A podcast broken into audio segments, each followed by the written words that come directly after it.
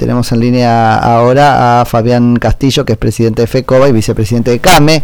Hola Fabián, Nico Yacoy en FM Concepto. Buen día, gracias por atendernos. ¿Qué tal Nico? Un gusto poder hablar con ustedes. ¿eh? Bien, muy bien. Bueno, contame este, qué, qué análisis haces y en todo caso cómo impacta este número de inflación que conocimos ayer.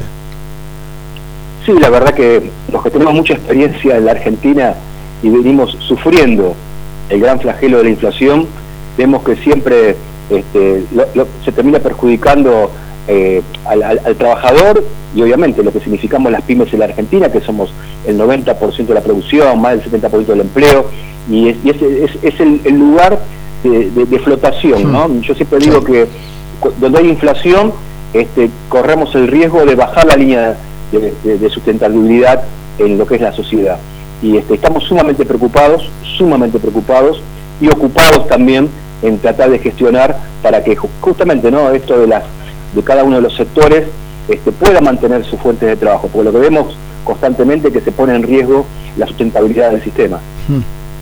Claramente, claramente. Eh, ¿Lo sorprendió el número? Lo, ¿Lo conocen muy bien y sabía que iba a ser este? ¿O iba a andar por ahí?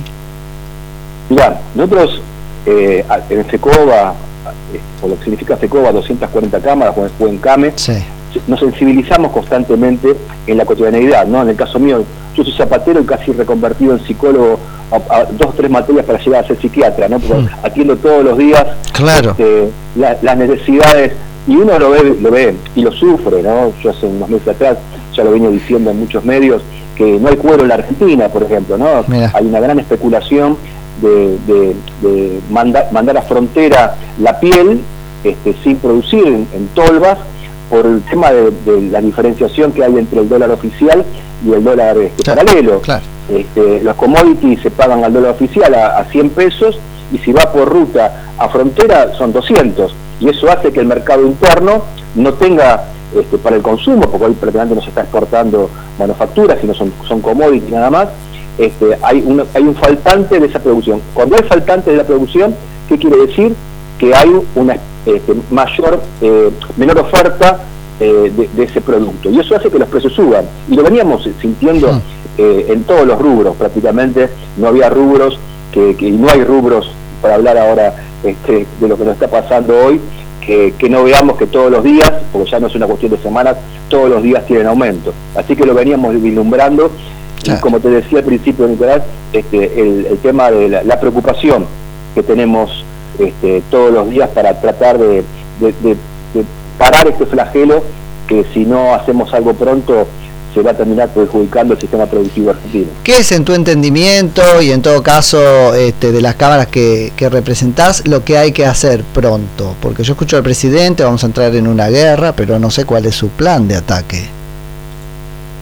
Sí, yo se lo dije al presidente, porque estuve hace un mes y medio, dos meses, estuve con Matías Culpas hace unos días, este, con Morón, uno, uno, está constantemente, eh, por lo menos, eh, haciendo de la gestión un trabajo como somos los dirigentes, ¿no? Después la responsabilidad la tienen los funcionarios en poder dar esas respuestas.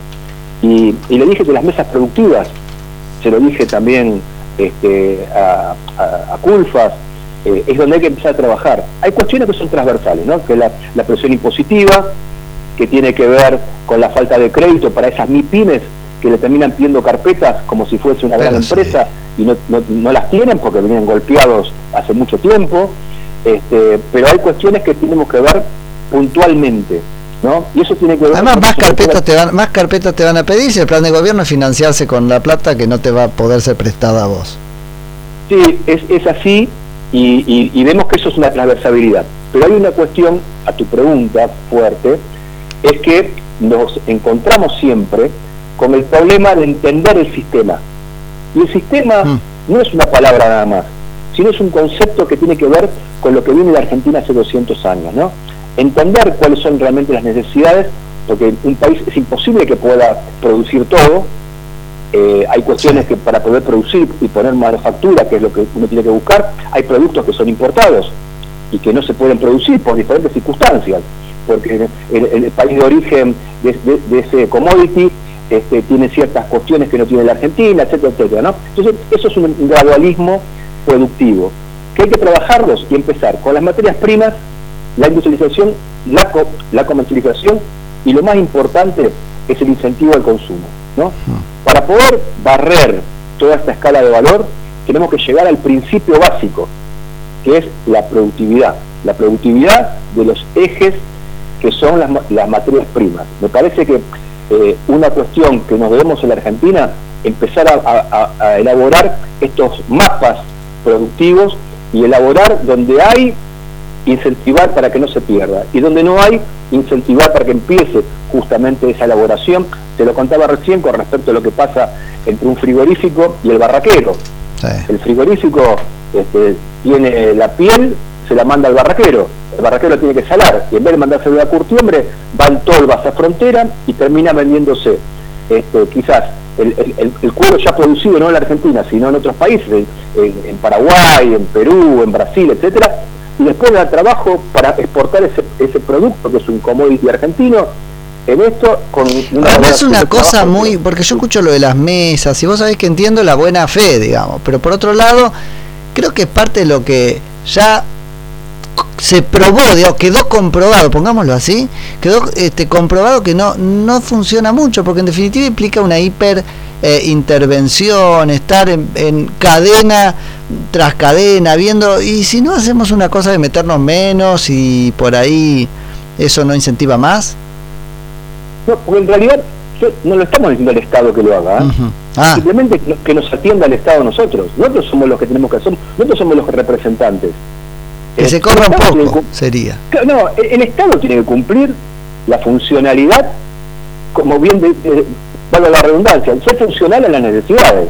Este, y este, nosotros somos los representantes justamente de esos cientos de miles, millones de pymes que tenemos nombres y apellidos, ¿no? Y eso también lo quiero resaltar. Este, las pymes tenemos una gran diferencia con las grandes empresas, que están en, las puertas de nuestros negocios, en, nuestros talleres, está nuestro buen nombre y honor, ¿no? Pues no somos los que realmente ponemos todos los días el pecho para poder salir adelante y nuestros empleados mm. son familia, ¿no? Eh, no, no, no, tenemos números. Yo he escuchado y me duele muchísimo que grandes empresas dicen, eh, cerramos, quedaron 5.000, quedaron 4.000, nosotros no, nosotros lo que seguimos luchando todos los días para levantar las persianas. Y el deber del Estado, de los Estados, municipales, provinciales, nacionales, es escucharnos, escucharnos y atendernos, porque nosotros también llevamos las, alternativas. Nosotros no vamos con la catarsis del problema. Si hoy estamos diciendo, este es el problema y esta es la solución, ustedes tienen que hacer eso. En el Congreso, con, leyes que puedan que, hmm. este, justamente nombrar a un nuevo sistema productivo en el mundo, ¿no? A, partir de la, de la pandemia, nada va a ser igual de lo que fue, no en Argentina, en el mundo. Los nuevos conceptos de la comercialización han cambiado, ¿no? Esto de la digitalización en las compras, en la productividad, etcétera, hacen que tengamos un nuevo mundo donde tenemos que estar todos incluidos en lo mismo, ¿no? En buscar cómo generamos la dignidad del hombre que es el trabajo. ¿Qué, esperanza entonces tenés este, a un programa que consista, como vislumbramos que será, en aumento de impuestos, más controles de precios y restricciones a la exportación? Nosotros, los que tenemos, peinamos canas y que tenemos muchos años en esto, hemos pasado situaciones similares a esta, ¿no? No con una pandemia, no con una, una, globalización que está viviendo, pero hemos vivido esto. Y, creo que eh, la mayor presión fiscal, ya teniéndola, hoy Argentina en el mundo es uno de los países que tiene mayor este, este eh, riesgo fiscal, porque la verdad que la palabra es esa, ¿no? Eh, eh caerse del sistema, una pyme, es ir a la clandestinidad. Y acá lo que tenemos que sostener es que justamente no se caiga la, la MIPYME del sistema porque es la que está este, aportando a la salud pública, a la educación pública, a, todo lo que tiene que ver con el bienestar común. Y el Estado tiene que estar puesto ahí. Y, bien decís, nosotros lo que tenemos que entender que no puede seguir habiendo mayor presión fiscal. No sirve mayor presión fiscal. Al revés, acá lo que tenemos que hacer es que colabore todo el sistema bajando la presión fiscal y bajando el tema de los impuestos. La, parte, la parte de que... Pues, ah, te lo pongo de otra manera. ¿No sentí, Fabián, que queda por ahí un poco corto el argumento este de basar todo en la distinción entre grandes y, pequeñas, donde las pequeñas son lo único bueno y las grandes son malas, porque eh, así estaríamos a un minuto de caer, por ejemplo, en aceptar el este, proyecto de carro, ¿no? Sobre otra vez impuesto a las, a las grandes fortunas y no sé qué, y después lo terminas pagando vos tarde o temprano. No, la verdad que entonces capaz que se entendió mal lo que yo que No digo eso, ¿no? Yo digo lo que significa en el mundo, no solamente en Argentina, la pyme Hoy este, hemos, vivido... Es un motor de desarrollo, etcétera, yo lo entiendo, pero digo, en cuanto a impuestos vamos a tener que decir un no rotundo, un no a nadie, ni siquiera al más rico del mundo, porque mañana nos vuelve a nosotros, ¿no? Mira, el sistema hace que una pyme se transforme en una pyme y una pyme se transforme en una gran empresa. Ese es el desarrollo, ¿no?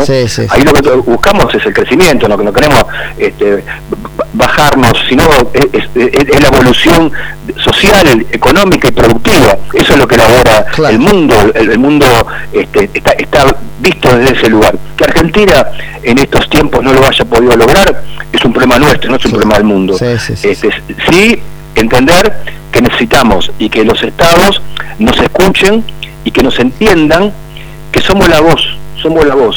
Yo estoy convencido y, a diario, a diario, recién la Cámara del Neumático hablando, yo estoy acá en FECOBA de muy temprano, este, con el, gran problema que hay hoy, que faltan neumáticos. Tengo la, Cámara del Caucho, que está dentro de las mesas estas productivas, que tiene FECOBA, ¿eh? estas mesas, y, y te vuelvo a repetir, no son de gobierno, son de la institución estas mesas, que son de las 240 cámaras que tenemos adheridas, que hay sectores que tienen que ver uno con el otro. Bueno, nos sentamos en esos lugares y vemos qué pasa. Perfecto, no, es la mesa de la que habló Alberto Fernández. no, no, no, Estamos hablando, estamos hablando de, lo que significa una institución de cúpula como, como ese. Sí, perfecto estamos, hablando que eh, es más fácil si yo voy como Juliano solo a hablar, es una cosa. Si voy como la Cámara, es otra cosa. Y si voy como Fecoba, es otra cosa. Porque este, la voz se multiplica y el músculo es, mucho más firme, ¿no? Por eso existen las entidades de cúpula, que justamente somos totalmente apartidarias. Nosotros no le preguntamos a nadie este, de qué partido es, ni tampoco le preguntamos qué religión, nada. Acá simplemente que cumplir un rol, que es el nuestro, que somos pymes. ¿no? E, e, y, obviamente ser realmente representativos.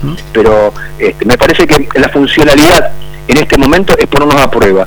Y la verdad que los que tenemos temple, los que tenemos este, vocación de servicio, todos los días, este, y, uno tiene que agradecer a las familias que nos bancan en todas estas cuestiones, porque la verdad que el sacrificio que, uno hace es, es enorme y lo termina haciendo también la familia, pero sí este, sostener que, es muy, muy importante la participación.